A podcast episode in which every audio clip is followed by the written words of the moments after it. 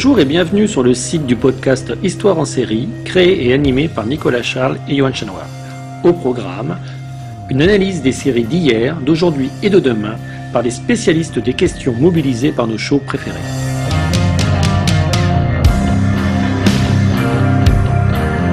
Histoire en série, c'est le podcast qui met en relation histoire, sciences humaines et séries.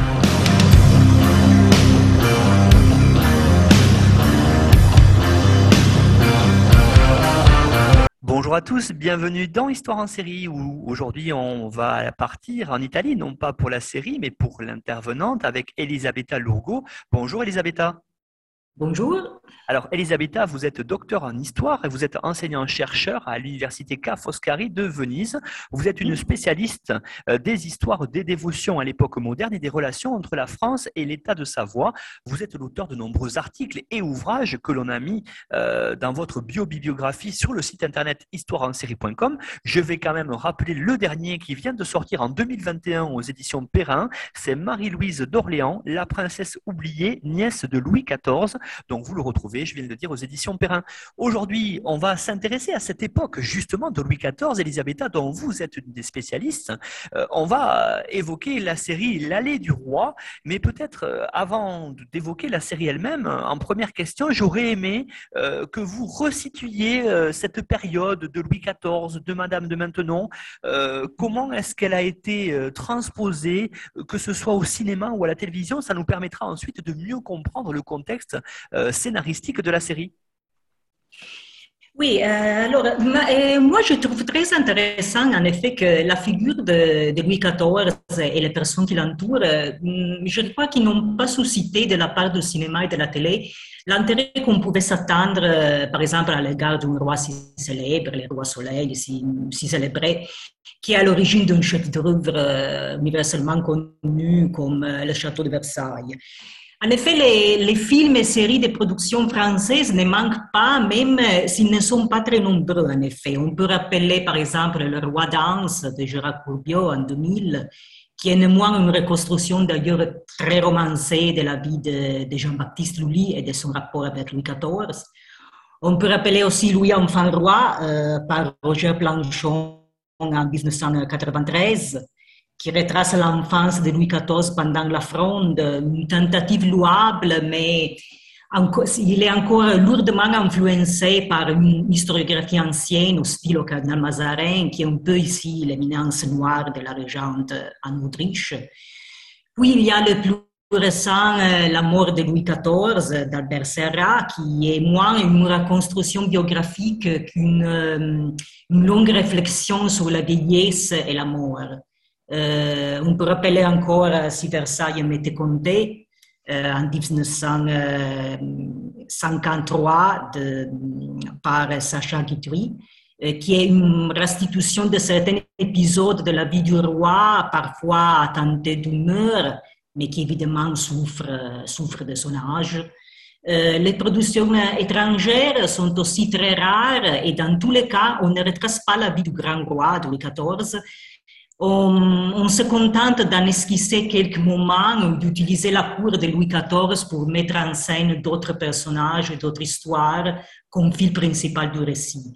Euh, je songe ici à Fin Vatel, qui raconte le suicide du cuisinier maître d'hôtel du prince de Condé, François Vatel justement, euh, ou Le Jardin du Roi, par exemple, centré sur André Lenôtre et sa maîtresse, en Italie, on a eu euh, un grand essai de cinéma vérité avec euh, le film La presa di potere di Luigi XIV, La prise de pouvoir par Louis XIV de Roberto Rossellini, qui a été réalisé en 1966. Le réalisateur prétendait en effet de mettre en scène pour la première fois une représentation réaliste de la cour de Louis XIV au moment justement de sa prise de pouvoir lors de l'arrestation de, Nicolas Fouquet. Euh, le film suit donc le jeune Louis XIV qui annonce sa volonté de gouverner seul, sa collaboration avec Colbert et la mise en place de la vie de cour, la mise en scène de sa prise de pouvoir.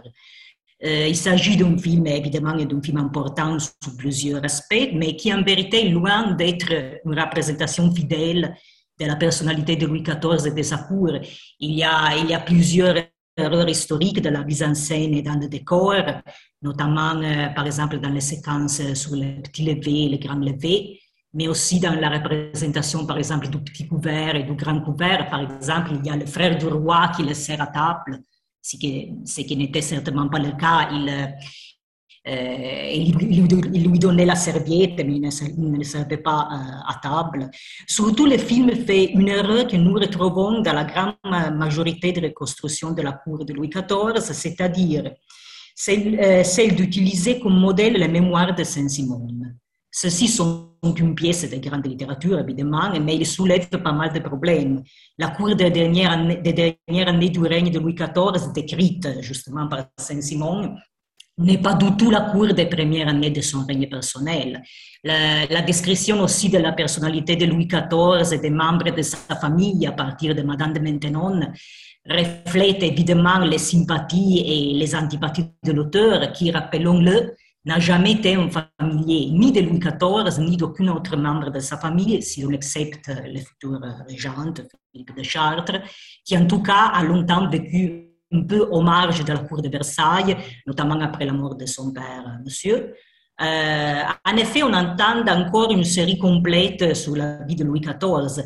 Quelques tentatives ont été faites avec, euh, par exemple, des docufictions telles Versailles, le rêve d'un roi, ou je songe par exemple au plus récent euh, La guerre des trônes. Il y a évidemment la coproduction Canal Plus Versailles, qui est une série en trois saisons qui a attiré un grand public, mais qui reste très romancée. Il y a plus de fiction que d'histoire, en effet. Euh, cependant, Versailles, il faut dire que c'est un des très rares films où Madame de Maintenon apparaît. En effet, parmi les, favoris, les favorites de Louis XIV, la marquise euh, a très peu attiré l'intérêt des réalisateurs, peut-être parce qu'elle est jugée pour glamour, si l'on exclut, si exclut Saint-Cyr, euh, avec Isabelle Huppert dans le rôle d'une madame de Maintenon plutôt aigrie, une madame de Maintenon, un portrait assez conventionnel de la marquise dévote et de ses relations troubles avec les quêtistes. Oui, donc euh, on attend encore en effet une, euh, une, série, un film euh, sur la vie, sur la vie de Louis XIV. Et donc, vous avez choisi, quand je vous ai contacté pour évoquer cette époque, la série L'Allée du Roi. Alors, peut-être nous expliquer aux auditeurs quel est, pourquoi avoir fait ce choix-là et revenir en quelques mots, Elisabetta, sur le pitch de la série. Mm-hmm. Et oui, c'est une série que, que j'ai beaucoup aimée, en effet. C'est une série qui est en deux parties, produite euh, en 1995 par France Télévisions et réalisée par euh, Nina Kompanitz. Il s'agit d'une adaptation du roman de Françoise Chandenagor. Elle retrace la vie de Françoise d'Aubigné, euh, présentant assez, je dirais, trop rapidement son enfance et sa première jeunesse. Et le récit est donc centré sur le premier mariage avec le poète euh, fondeur Paul Scarron jusqu'à euh, jusqu'à son ascension à la cour de Louis XIV, au mariage, au mariage secret avec le roi, puis sa mort en 1719. L'accent est notamment mis sur la période où elle fut la gouvernante des enfants de Madame de Montespan et de Louis XIV et sur les relations houleuses avec la marquise de Montespan. Euh, le rôle de Françoise d'Aubigné est confié à Dominique Blanc, qui avait déjà tourné, par exemple, dans la Reine Margot l'année précédente. Elle fait une madame de Maintenon, en effet, très convaincante, très intense, assez tourmentée aussi, même, même si le choix de lui faire traverser les âges sans pratiquement vieillir jusqu'aux toutes dernières années interpelle un peu une jeune fille, Dominique Blanc, qui avait à l'époque, je crois, 38, 39 ans, évidemment peu convaincante. On, aurait mieux fait peut-être de confier le rôle à deux actrices différentes, je pense, du moins pour la première partie de la jeunesse de Madame de Maintenon. Euh, Louis XIV et, et Didier qui fait en effet un roi très imposant, assez fascinant aussi, à mon avis, c'est un pari très réussi, même si l'acteur a 10 ans de plus que Dominique Blanc, alors que c'était plutôt l'inverse, car Madame de Maintenon était plus vieille que Louis XIV. Elle avait au moins trois ans plus que lui. La date de naissance, 1635, n'est pas certaine, en effet. Euh, je dirais qu'une mention spéciale mérite, euh, à mon avis, Valentine Varela, qui est la fille de la réalisatrice, et qui joue dans le rôle de Madame de Montespan. Hum, je crois qu'elle est tout à fait parfaite avec cette beauté plantureuse et cette rage de vivre qui devait être en effet propre à la marquise de Montespan. Donc le cast, c'est hum, excellent, je crois. Avant de revenir sur la structure de la série elle-même euh, et d'évoquer ça ensemble, Elisabetta, peut-être faire un petit point, vous l'avez évoqué, hein, cette série est inspirée d'un roman de Françoise Chandernagor. Euh, revenir un tout petit peu sur ce roman et voir comment il a été écrit par l'autrice. Oui, euh, le roman, c'est L'allée du roi qui a été publié en première édition en 1981 chez, chez Jouillard. Euh, l'auteur, qui est membre de l'Académie Concours, euh, a maintenant écrit plusieurs romans historiques, mais La Ley du Roi est son premier ouvrage. En effet, Françoise Chandenargod adopte l'artifice littéraire du journal intime. Elle imagine Madame de Maintenon raconter sa vie à sa pupille lorsqu'elle est déjà enfermée à Saint-Cyr après la mort du roi Soleil. Euh, le roman est donc rédigé à la première personne en forme d'un long récit intime que Madame de Maintenon entreprend d'écrire car je voudrais que vous, que vous m'aimiez, dit-elle à la petite fille.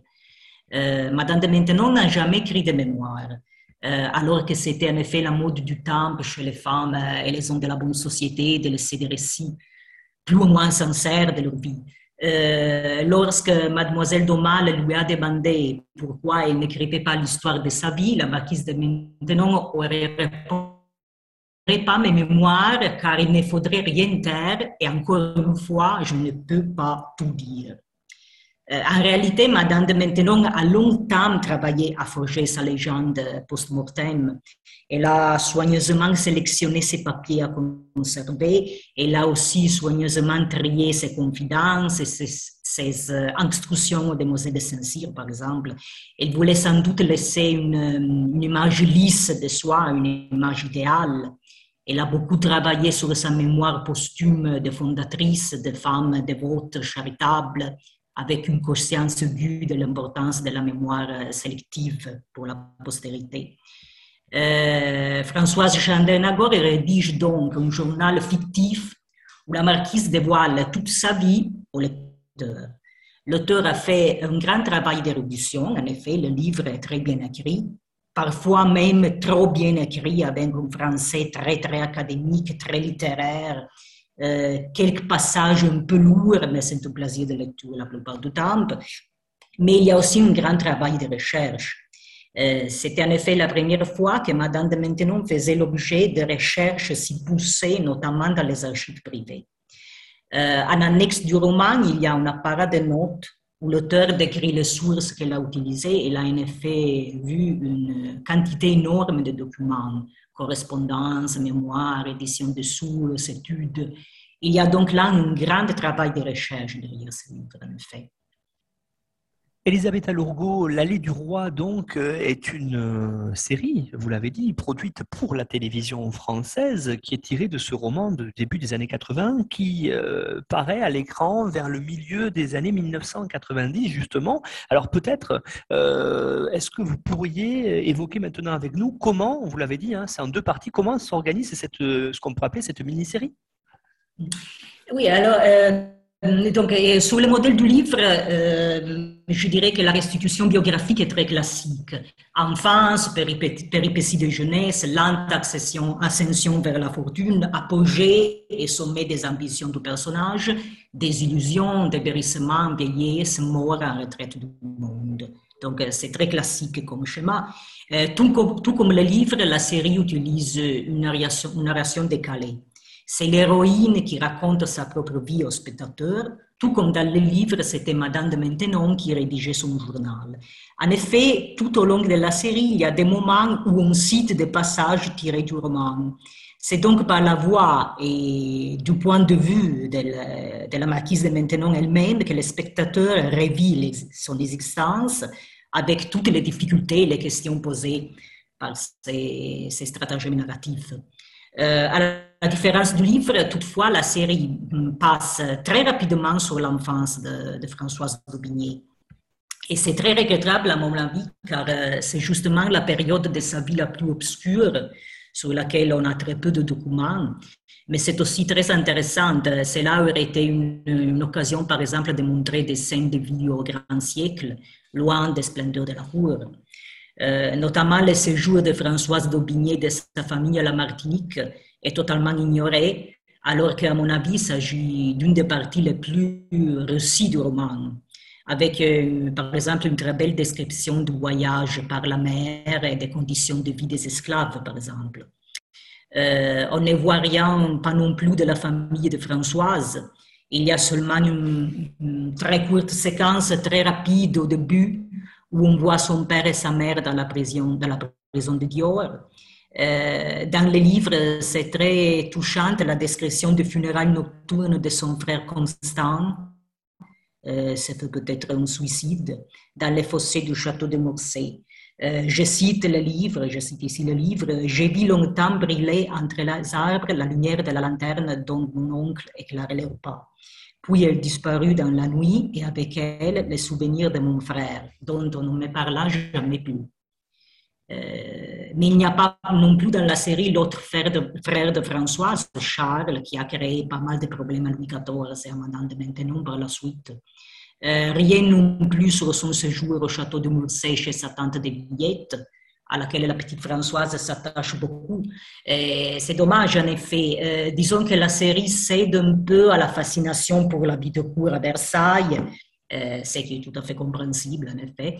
Euh, aussi, le cœur du récit est évidemment la rivalité entre Madame de Maintenon et Madame de Montespan, les duels pour un roi, pour reprendre le titre du livre d'Agnès Volx sur Madame de Maintenon et Madame de Montespan.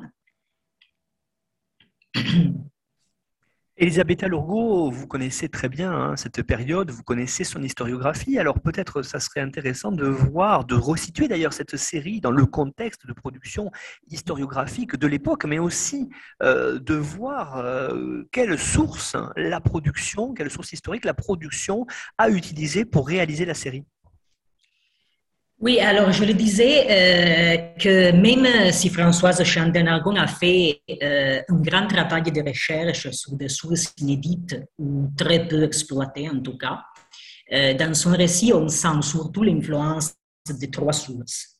La correspondance de Madame de Maintenon, évidemment, ses entretiens avec les demoiselles de Saint-Cyr, les souvenirs de Madame de Quenu et les mémoires de Saint-Simon. Il manquait à l'époque du roman et de la série une édition critique de l'ensemble de la correspondance de la marquise. Euh, ces entretiens de incluent souvent des confidences euh, savamment réélaborées et expurgées par Madame de Maintenon elle-même, afin de restituer, on l'a dit, une image exemplaire de la fondatrice. Et les souvenirs de Madame de Caillou sont sujets à caution à cause de la proximité entre, entre cette dernière et la marquise, qui a très probablement veillé sur la première rédaction du texte. Euh, mais l'influence des mémoires de Saint-Simon est très lourde dans la description de la vie de cour et dans la restitution de certaines figures euh, par exemple Louis XIV, les, dauphins, Philippe d'Orléans, frère du roi. Euh, certains passages du livre et par conséquence de la série sont des transpositions presque littérales des épisodes de mémoire saint-simonienne. Euh, prenons par exemple la figure du dauphin, Louis de France. il est montré comme une sorte d'imbécile qui traîne péniblement à Versailles, qui va chez Madame de Maintenon pour lui chanter les louanges de la chasse aux loups. Et Madame de Maintenon de, relever que je crois qu'il comptait les mots et il avait résolu de ne pas en dépasser un certain chiffre. Euh, du coup, un personnage très terne. Or, euh, le dauphin n'était certainement pas comparable à son père, il était sans doute, sans doute peu, peu brillant, assez médiocre parfois, mais ce n'était pas un imbécile noué dans la Grèce comme le décrit Saint-Simon et comme on, le retrouve dans la série, en effet. Euh, on peut dire le, même, du, portrait de Monsieur, le frère du roi, qui est très conventionnel aussi. Euh, c'est l'homosexuel extraverti que l'on se plaît à mettre en scène, suivant encore une fois Saint-Simon, qui ne l'aimait pas et le connaissait très peu. Euh, Elisabeth Charlotte de Bavière, la seconde madame, qui détestait Madame de Maintenon, est presque absente de la scène. On la voit seulement il me semble, dans une plan séquence de la chapelle de Versailles. Euh, on passe aussi très rapidement, et là encore c'est très regrettable à mon avis, sur la dernière partie de la vie de Madame de Maintenon, notamment euh, sur ses relations avec la duchesse de Bourgogne. Euh, on voit seulement celle-ci se plaindre avec Madame de Maintenon de ce que l'on s'en prend à son mari, le duc de Bourgogne, lors des de débâcles dans la guerre. Et puis il y a hum, la scène de la mort de la duchesse, désormais dauphine, avec la phrase célèbre Madame, vous allez à Dieu, et la duchesse de Bourgogne qui répond à Madame de Maintenon, déjà ma tante, et, c'est tout en effet. Donc il y a, il y a des de, de manques très regrettables en effet, oui. Et pour ce qui est, Elisabetta, de la bibliographie, vous nous en avez fourni une euh, à jour, on va dire, en tout cas pour celles et ceux qui voudraient euh, se renseigner sur la période Louis XIV, en tout cas, et sur la, vie de cour. On la retrouve sur la page de notre euh, émission, sur le site histoireensérie.com. Alors maintenant, j'aimerais peut-être que vous nous disiez, dans cette série, vous qui connaissez bien la période, on l'a déjà dit depuis le début, quelles sont les grandes thématiques que, qui sont à la fois abordées et que l'on peut pour les auditeurs? Euh, alors, les, thèmes principaux sont euh, les mariages avec Paul Scarron, la rivalité entre Madame de Maintenon et Madame d'Espagne et la liaison avec Louis XIV, qui en effet s'impose comme le thème principal de la seconde partie de, la série, tandis que la première partie est centrée sur le mariage avec, euh, avec Paul Scarron, justement, et sur la liaison avec les marquis de Villarceau. Euh, alors, la liaison avec Villarceau, qui est mise en doute euh, par quelques historiens, mais qui est à mon avis fort, fort probable, est montrée comme une liaison sexuelle à laquelle Françoise d'Aubigné euh, met un terme lorsqu'elle comprend que cela pourrait ruiner sa réputation et ses chances, euh, ses chances de, de réussir pour, euh, pour, toujours, comme son amitié avec, par exemple, la célèbre courtisane Ninon de L'Enclos, qui apparaît dans la première partie de la série. en abordant le mariage avec Scarron, on mentionne son engagement dans la fronde, euh, je dois dire que les scènes dans l'hôtel de l'impécuniosité, qui est comme on surnommait la maison de Scarron et de, Françoise Daubigné, euh, sont parmi les plus réussies du film, à mon avis, et aussi parmi les plus intéressantes. On, sent très bien cet air frondeur de Paris et le goût de la provocation, euh, cet air de liberté qui a duré très peu, mais qui a marqué fortement les esprits en creusant la voie au salon et café littéraire qui seront peu le, berceau de la Révolution. Euh, la relation entre Françoise d'Aubigné et le marquis de Villarceau est, sensuelle. Les deux, les deux sont pleins de feu, ils sont jeunes et sans souci. Euh, jusqu'au jour où Françoise d'Aubigné décide d'entrer dans la dévotion, comme on disait à l'époque, et, puis il y a l'amitié avec euh, le maréchal d'Albret qui est à peine esquissée dans une scène et c'est dommage car elle aurait pu constituer un pendant avec Villerceau. Ce qui se passe en effet dans le roman où Villerceau est l'amant brutal et sensuel alors que, le maréchal d'Albret est l'ami fidèle, l'élément platonique, le vrai amour. Euh, la relation avec Louis XIV est amorcée dès la première partie et, tel est le fil rouge de la série, un peu le fil rouge de la série évidemment. Euh, je trouve très bien représenté le début de leur amitié et de l'attraction du roi, qui, est séduit par cette femme mûre qui lui rappelle évidemment sa mère. Euh, Louis XIV adorait en Autriche et je crois que, que, toute sa vie, en effet, il a cherché une femme qui lui ressemblait, qui ressemblait à sa mère et sur laquelle s'est reposé euh, aussi pour, euh, par exemple, dans le gouvernement de sa famille. Euh, il a sans doute cru avoir trouvé Madame de Maintenon et ils ont formé malgré tout, je crois, un vrai couple, un couple affectionné. on voit aussi de la passion entre eux, même si moins enflammé qu'avec Villarceau. Mais au fil des scènes, on voit aussi le côté, hum, je dirais, moins romantique de l'affaire. L'âge venant, par exemple, les dégoûts qu'inspire l'acte sexuel à Madame de Maintenon, euh, vieillissante. Euh, en effet, le parcours d'un vieux couple est assez bien esquissé, même si, comme euh, je l'ai déjà dit, on passe un peu trop rapidement sur les dernières années et notamment sur les années terribles de la guerre de, sécession d'Espagne. Euh, parmi les moments qui attirent le plus l'attention, il y a sans doute la, je dirais la, la, guerre avec Madame de Montespan, euh, la sultane reine qui ne, veut, qui ne veut pas lâcher prise, servie par une performance extraordinaire, je crois, de la part de Valentine Varela, plein de vie, de séduction, avec euh, cette beauté fastueuse baroque euh, qui sied si bien à Versailles.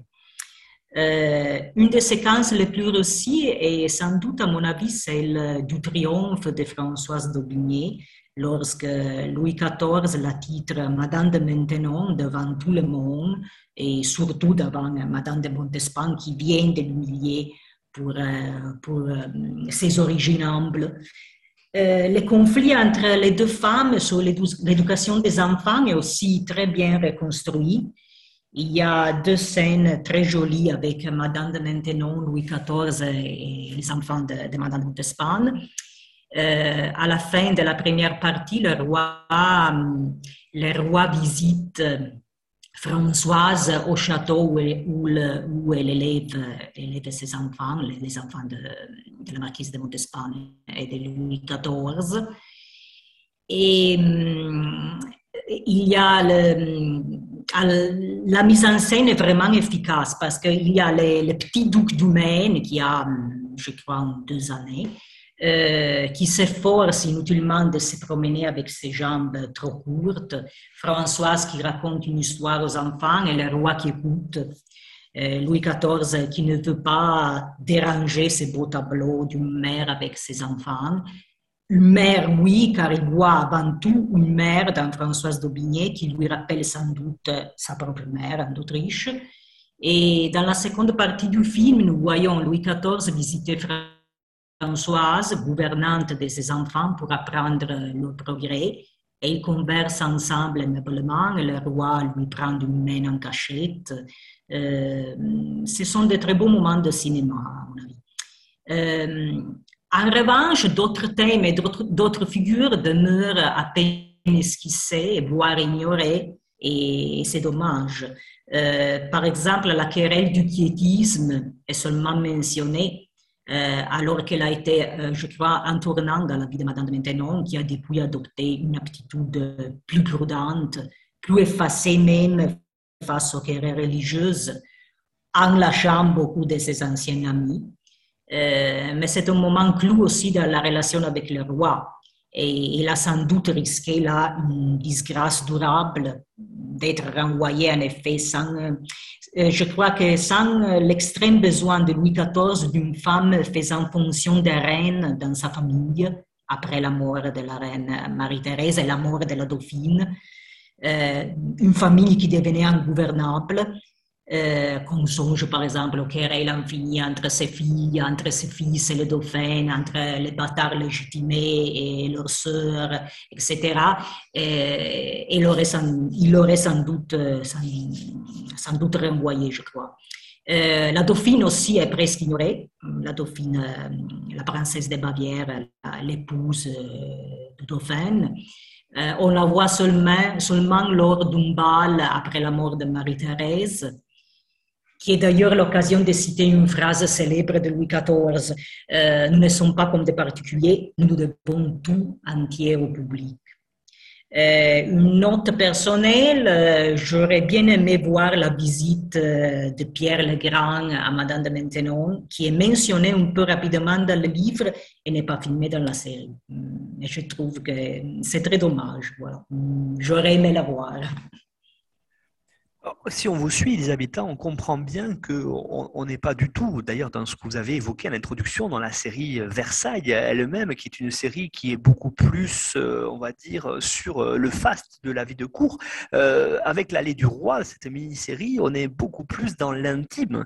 Et j'aurais aimé maintenant peut-être que vous nous expliquiez comment justement cette série met en scène véritablement cette, cette vie qui est beaucoup moins connue de Louis XIV, en tout cas cette vie euh, privée, puisqu'on connaissait très bien sa vie publique. Oui, euh, le scénario est de premier ordre, je crois. Euh, il manque de scènes à l'extérieur dans la première partie. C'est une, partie en effet plus, intime, plus, à l'intérieur. Elles sont très rares. Mais je disais par exemple que l'hôtel de Scarron, l'hôtel de l'impécuniosité, est très bien reconstruit et les metteurs en scène ont réussi à donner euh, en effet un air d'authenticité, l'air du temps même lors des studios. Euh, dans la seconde partie, en revanche, dans la seconde partie, le décor devient fasteux. On a tourné à Versailles, évidemment, et évidemment, tout est magnifique. Euh, les costumes sont corrects, je crois, le scénario est éblouissant, la musique tout à fait adaptée. On écoute, euh, par exemple, plusieurs, plusieurs extraits de Lully. mais je retiendrai surtout la scène du premier bal à la cour où Françoise d'Aubigné est invitée. Euh, un bal nocturne à la lumière des lampes dans les jardins de Versailles, où le roi, encore jeune, danse avec la reine et ses deux favorites. C'est une scène magnifique, je crois. Euh, je voudrais aussi attirer l'attention euh, sur le décor des appartements de la marquise de Montespan. dans les films ou séries sur le Versailles de Louis XIV, en effet, on voit d'habitude, euh, en réalité, euh, un décor du XVIIIe siècle. Euh, c'est moins le Versailles de Louis XIV que le Versailles de Louis XV et surtout le Versailles de Louis XVI et Marie-Antoinette qui est montré. en effet, c'est le Versailles qu'on voit encore aujourd'hui. ici, au contraire, nous avons de vrais décors grand siècle et c'est en effet un mérite de cette série, je crois. Euh, finalement, je trouve, très touchant le final. Euh, dans la dernière scène, après, hum, nous suivons le regard de Madame de Maintenon mourante, donc euh, après la mort du roi Soleil. Elle est enfermée à Saint-Cyr. Elle est dans son lit à l'agonie. Nous, nous, suivons son regard. Elle se tourne vers la fenêtre de sa chambre à Saint-Cyr et la voici dans le jardin, dans le jardin de Saint-Cyr, jeune femme qui va à la rencontre de Louis XIV, qui l'attend dans l'allée de Saint-Cyr, au fond de cette allée du roi qui a marqué toute sa, vie. Et c'est justement le final du livre qui est euh, reproduit dans la série, qui est, juste magnifique. Je trouve qu'il donne une, image très, très, très exacte, mais aussi très touchante de, de ce parcours extraordinaire euh, de Madame de de, la, de, la, misère de l'enfance juste au face de la cour et puis la retraite euh, juste avant sa mort. Et aussi l'amour entre l'amour authentique qu'il y a eu entre, entre Madame de Maintenon et Louis XIV, je crois. C'était un vrai couple, finalement. Et ça, dans la série, c'est très bien, euh, très bien remarqué, très bien euh, reproduit, je crois. En effet, déjà dans le livre. Elisabeth Alurgo, qu'est-ce qu'on pourrait retenir euh, alors en, conclusion véritablement sur cette série hein, des années 90 Peut-être aussi je ne sais pas, euh, la resituer historiquement sur le plan, vous l'avez dit, de sa construction euh, et de voir euh, par rapport à l'évolution de l'historiographie aujourd'hui ce qu'on pourrait en retenir. Et malgré le fait que cette série ait plus de 25 ans, qu'est-ce que, est-ce que c'est encore un intérêt d'aller la regarder?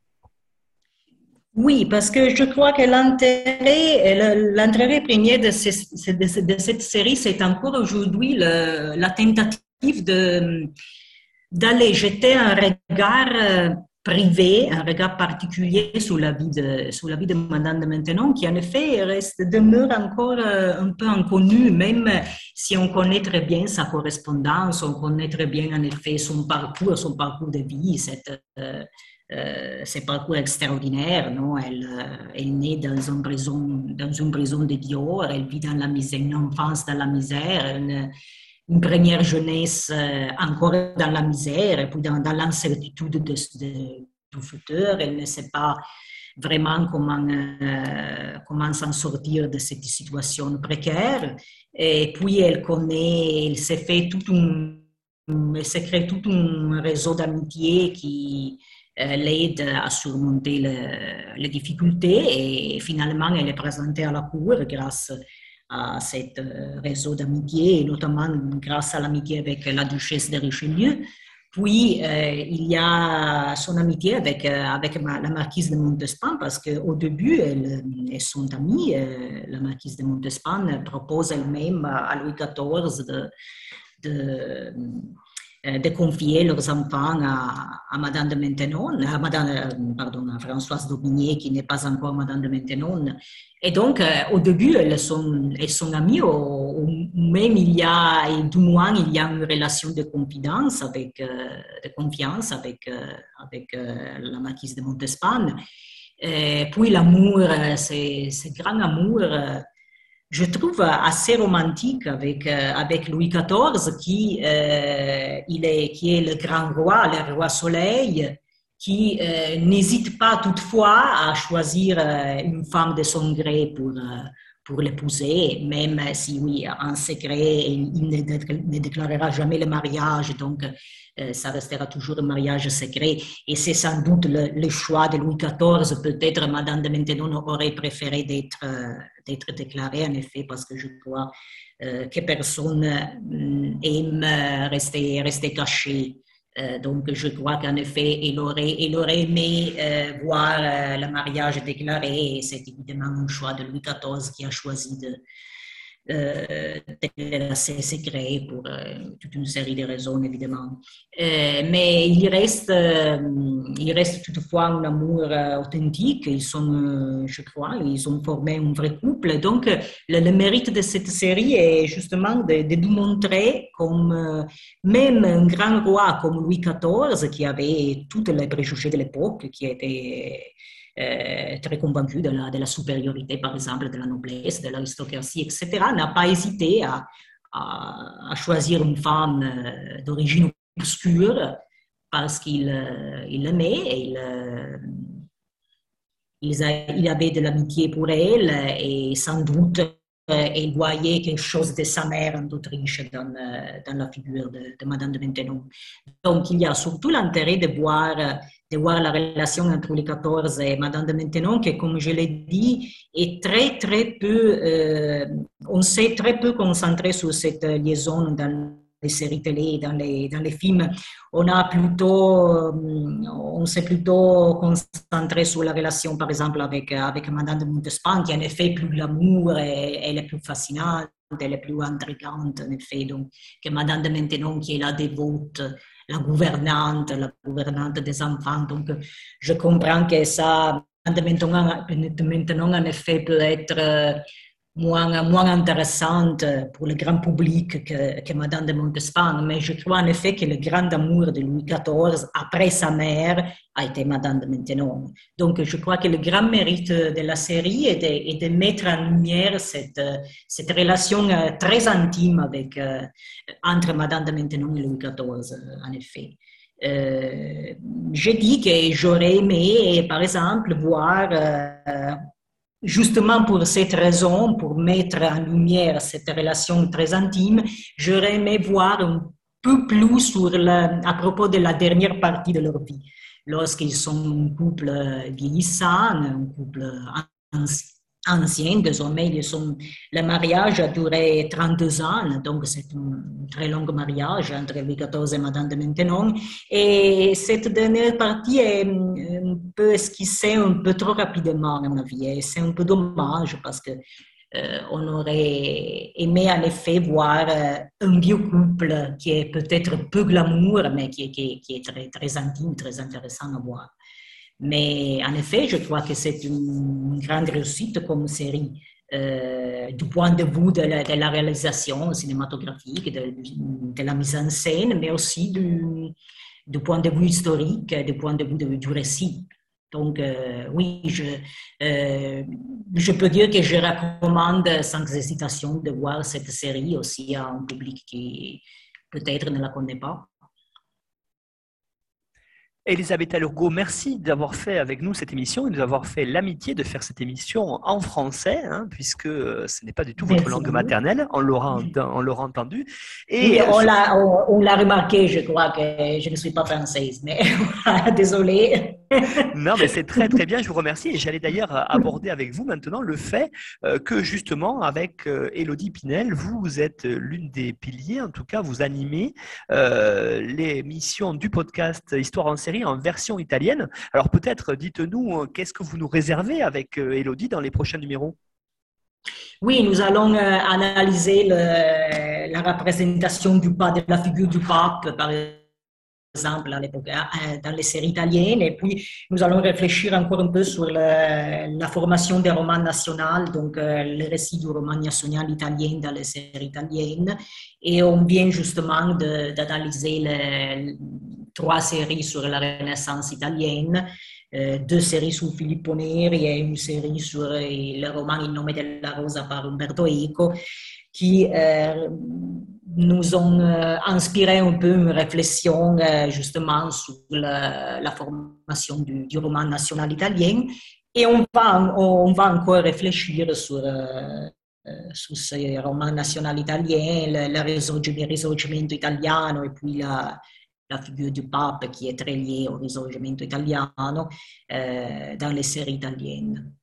Donc, euh, je vous conseille de, de suivre aussi l'émission italienne si vous, si vous comprenez l'italien.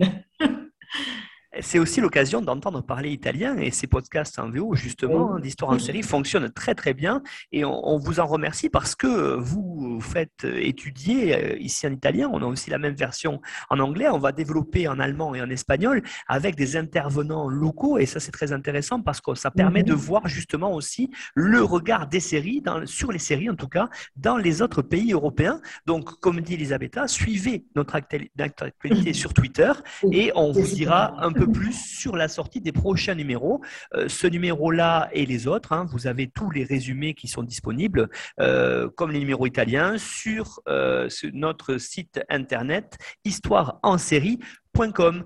Elisabetta, merci beaucoup pour ce numéro sur l'allée du roi et puis à bientôt pour les podcasts italiens et, ou pourquoi pas en français.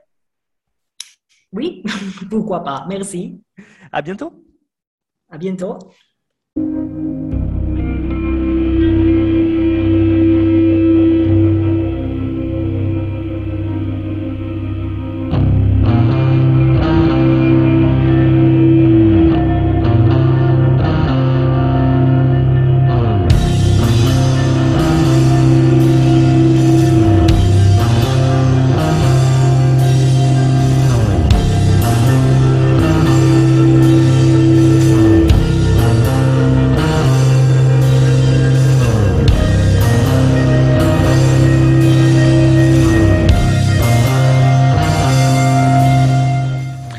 Retrouvez-nous sur Twitter, at Histoire en série, pour connaître le programme à venir, ainsi que des conseils bibliographiques.